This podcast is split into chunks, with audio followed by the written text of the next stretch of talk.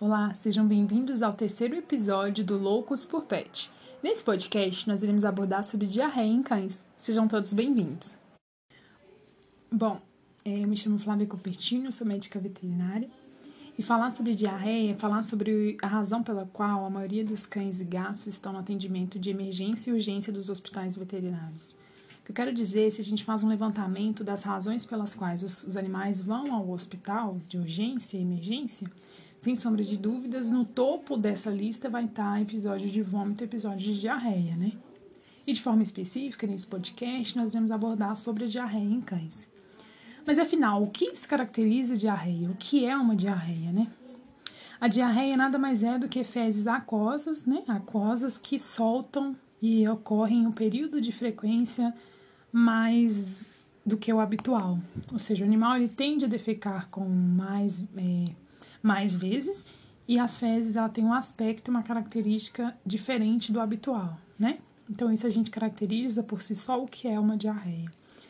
Quando a gente vai fazer a diferenciação das, das diarreias, quase que não foi, a gente percebe que existem diarreias que a gente pode dizer que são agudas e diarreias que são tanto quanto mais crônicas, né?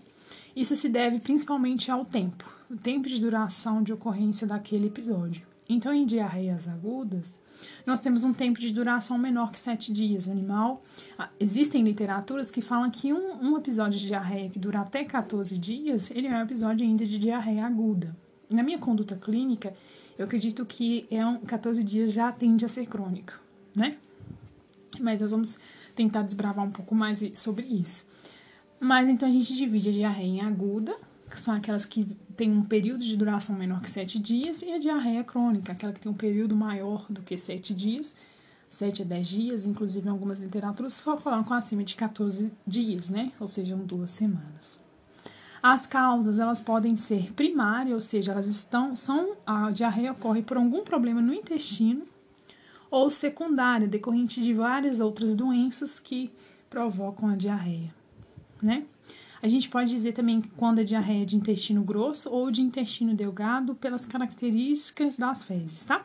Principalmente em termos de intestino grosso, a gente tem umas fezes de menor volume, com muco associado e maior frequência de defecação. E a de intestino delgado, a gente tem umas fezes com maior volume, menor frequência de evacuação. Bom, as causas em cães são inúmeras, né? Então, as causas elas podem vir desde mudança na ração de forma repentina, porque a gente tem que lembrar que existe uma microbiota que está acostumada, né? É, com, com aquele tipo de ração, com aquela fermentação e tudo mais, e quando a gente faz a troca da ração sem fazer adaptação gradual, a gente também tá, não adapta as próprias bactérias, né? A própria microbiota do corpo. Então, é muito importante fazer a mudança de, de ração de forma gradual.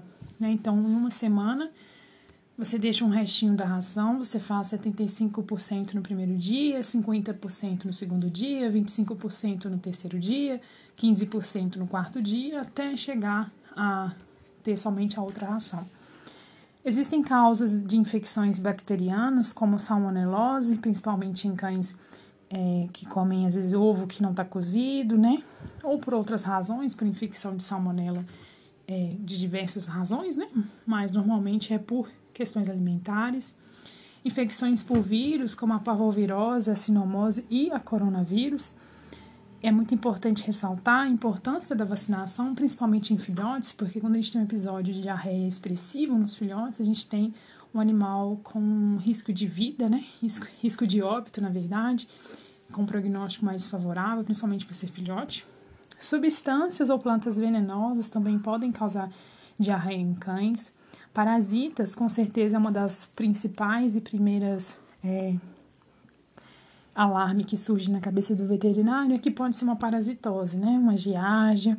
Então, é muito importante manter o sistema imunológico é, forte, preparado para esses tipos de infecção.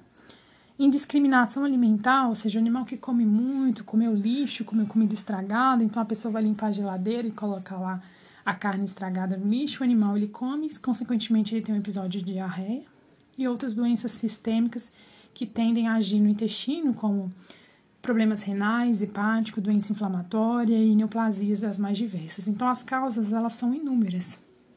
Isso é muito importante porque quando a gente vai ver os, o, os exames que o médico veterinário ele pode solicitar, a gente entende que é, ele não é aquele, não é aquele que está querendo pegar o nosso dinheiro, não está querendo descobrir dessas inúmeras razões quais que pode ser a do nosso pet. Bom, e uma das formas de avaliarmos a consistência e a, como que vai essa diarreia é avaliando as fezes, né?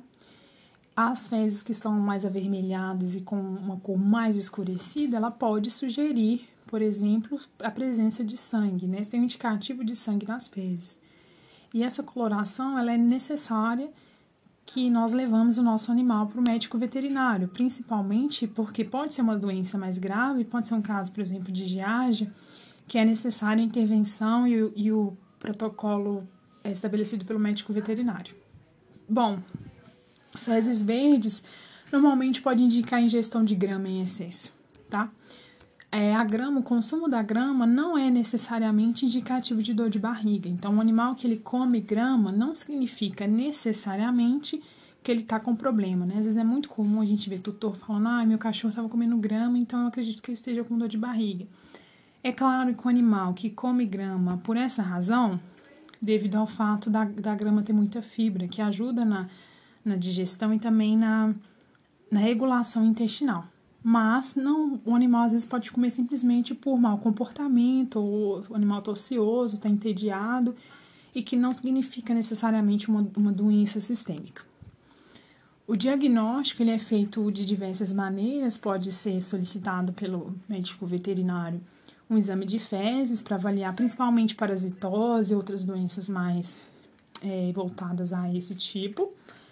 O exame de sangue é muito necessário para acompanhar os, os, os eletrólitos, os, os, os índices os parâmetros biológicos para ver se esse animal não está desenvolvendo um problema mais sério.